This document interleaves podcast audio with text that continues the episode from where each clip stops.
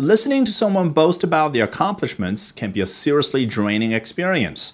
But while nobody likes a bragger, a brand new study suggests that humble bragging is even more universally despised than feigning modesty about your own achievements.